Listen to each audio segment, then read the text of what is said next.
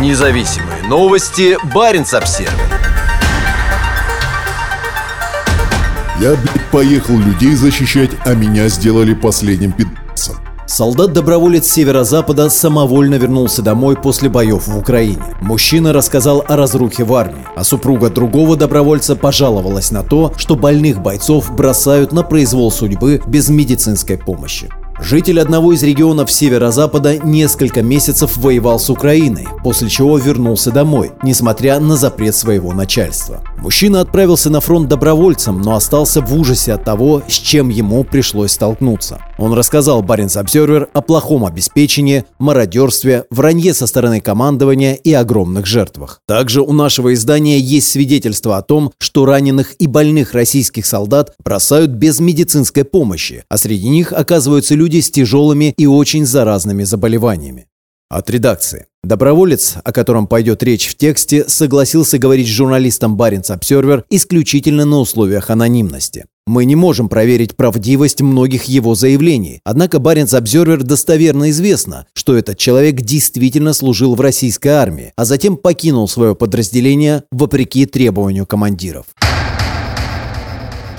Если бы я знал, я бы в такую жопу никогда не поехал. Там ГУЛАГ, там никого не хотят отпускать, только ногами вперед. Каждый солдат об этом знает, и родственники знают, но не знает только наша верхушка. Начинает свой рассказ Олег. Имя изменено. Передачки по телевизору смотришь, там все чистенькие, красивые. Нет, но на танках понятно. Приедут, два выстрела сделают и съебали, свалили. А нам там отдувайся под всем подряд. Олег – житель одного из городов северо-запада, мужчина средних лет. Срочную службу в свое время не проходил по состоянию здоровья. Летом он решил отправиться на войну с Украиной, чтобы, по его словам, лично посмотреть, как обстоят дела на фронте. Как и все добровольцы, он подписал контракт. Мужчина планировал провести на войне три месяца и, если понравится, остаться еще. Но ему не понравилось. Я был на передке от начала до конца. Потерь было дох... Очень много. Каждый день убитые. Трупы каждый день и с той, и с другой стороны. Вагнеров, Наемников ЧВК «Вагнер», примечание редакции, убивали по 150 человек за сутки. И этого никто не знает. Это в официальной сводке никуда не идет. А там сплошные зэки. ЧВК «Вагнер» с лета вербует заключенных из российских тюрем. Примечание редакции. Они подыхали и на своих растяжках, и на наших. Схем минирования нет. Все подрываются и на чужих минах, и на своих. Погибали от артиллерии, снайперов и мин.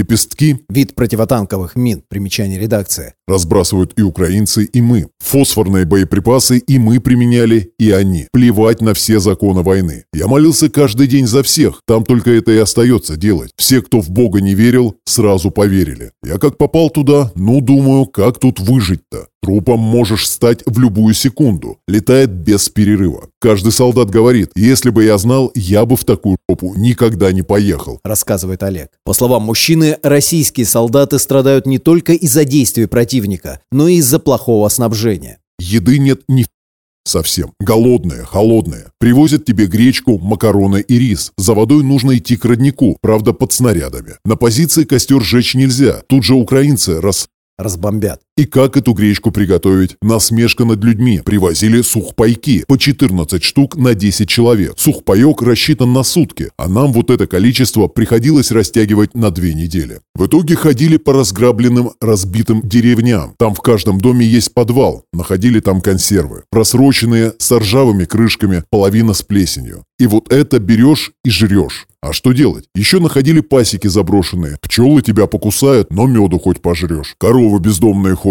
Деревни же все разбомблены. Местные жители кто умер, кто ушел. Один раз корову застрелили, чтобы мясо раздобыть. А так они прямо на минах подрывались, и мы их ели. Гуманитарку якобы привозили. Ругань была с начальством. Они отчитывались, будто все доходит, а на самом деле ни Ничего не доходит. Пять пар носков на 100 человек, штук 10 рукавиц, пара шапок. Понятно, что все разворовывается. По крайней мере, до моего отделения ничего не доходило. У меня шапки не было. Так я нашел шапку какого-то украинца и ходил в ней. Там все так ходят. Нашел какой-нибудь свитер ободранный, надел его, чтобы не сдохнуть от мороза. Постоянно приходилось отжиматься и приседать, чтобы хоть как-то согреться. А что, костры жечь нельзя, форма хреновая, очень плохая, берцы летние. Если есть возможность купить что-то, покупали за свои деньги. Несколько раз была возможность заехать в город, так приходилось все покупать, даже форму эту сраную за огромные деньги. Радиостанции приходилось покупать, чтобы хотя бы с позиции на позицию дозвониться, потому что нам выдавали полное говно. Батарейки садились за полдня, говорит Олег.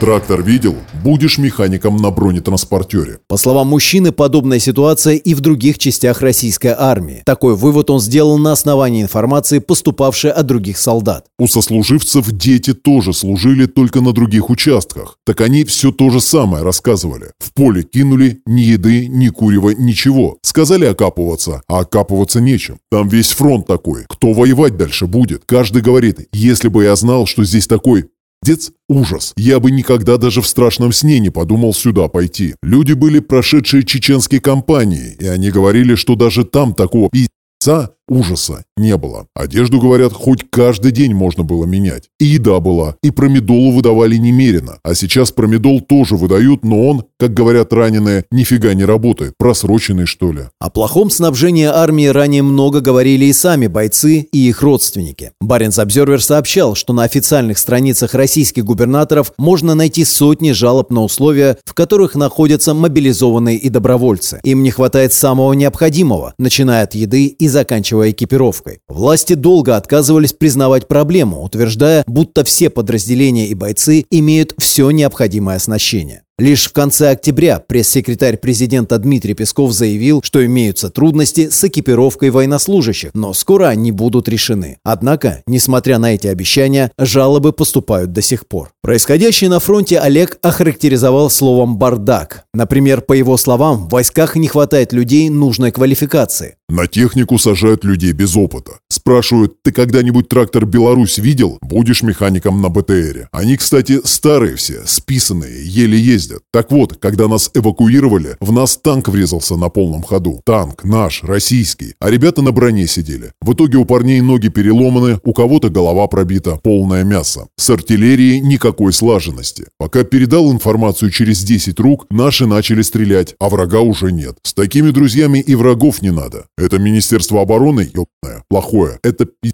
ужас какой-то. И хотелось бы верить и президенту нашему, и Шойгу. Они так говорят красиво, глазки у них такие сочувствующие, но по факту верить им не получается. А вот украинцы стреляют вообще молодцы. Их профессионалы учат. Мы украинцев уважали за то, что они воюют хорошо.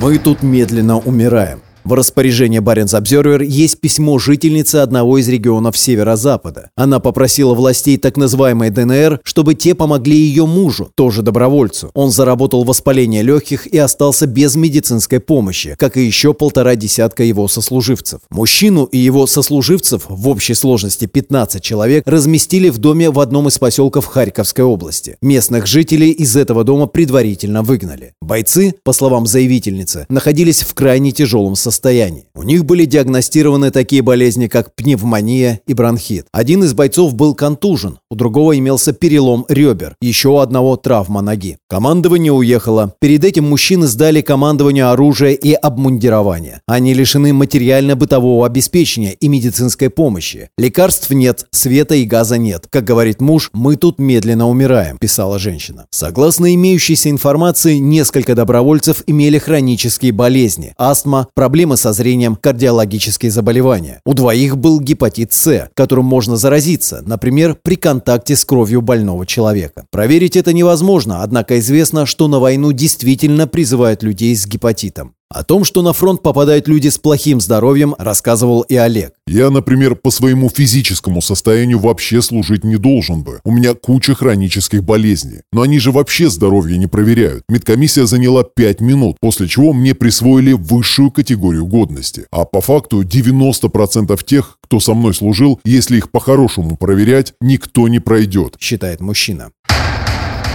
Доброволец с обязательствами. Олег, пойдя на фронт добровольцем, заключил контракт на три месяца. Когда срок контракта истек, мужчина заявил командованию, что поедет домой, однако его обвинили в дезертирстве. В один момент нас стали выводить с позиции. Пошли слухи, что нас отвезут в Каменку. Военная часть в Ленинградской области. Примечание редакции. Переформируют, дембелей отпустят. А к тому моменту мобилизация была уже закончена. Но нам командиры говорили, никуда вы не уйдете, будете служить до окончания войны. Когда нас вывезли на территорию России, я о своем желании уйти сообщил командованию. И мне сказали, вас всех объявят дезертирами. Ну, мы автоматы сдали и поехали. Сперва на попутке до ближайшего города. Там купили гражданскую одежду, а потом домой. У меня контракт закончился, мобилизации нет. В военкомате мне вообще заявляли, что контракт я могу расторгнуть в одностороннем порядке. Позиции я не покидал. Нас уже вывели на территорию России. На каком основании меня могли удерживать? Я, бля, Блин, поехал людей защищать, а меня сделали последним пидорасом. Гомосексуалистом, возмущается Олег. Активистка движения солдатских матерей из Петербурга объясняет, понятия доброволец в вооруженных силах нет. Фактически, государство обманывает людей, утверждая, будто они, по своей воле отправляясь на фронт, могут самостоятельно его и покинуть. Эти люди своего статуса вообще не понимают. Скорее, с ними заключен контракт, а это значит, что они контрактники. А у контрактников сегодня запрет на прерывание контракта. Он будет вечным, пока у Путина не закончится желание продолжать бойню. Однако это не значит, что надо опускать руки и делать то, что тебе велят. У нас есть методы, как помогать таким людям, сказала активистка. Она попросила не указывать свое имя из-за риска преследований со стороны российского государства. Сейчас Олег находится в родном городе. Он утверждает, что не собирается скрываться от властей, так как ничего плохого или противозаконного, по его мнению, он не совершил. Я свои обязательства перед вооруженными силами выполнил, а они свои нет. Говорит мужчина. Отдельное негодование Олега вызывает тот факт, что за участие в войне с Украиной ему не доплатили. Независимые новости. Барин обсервис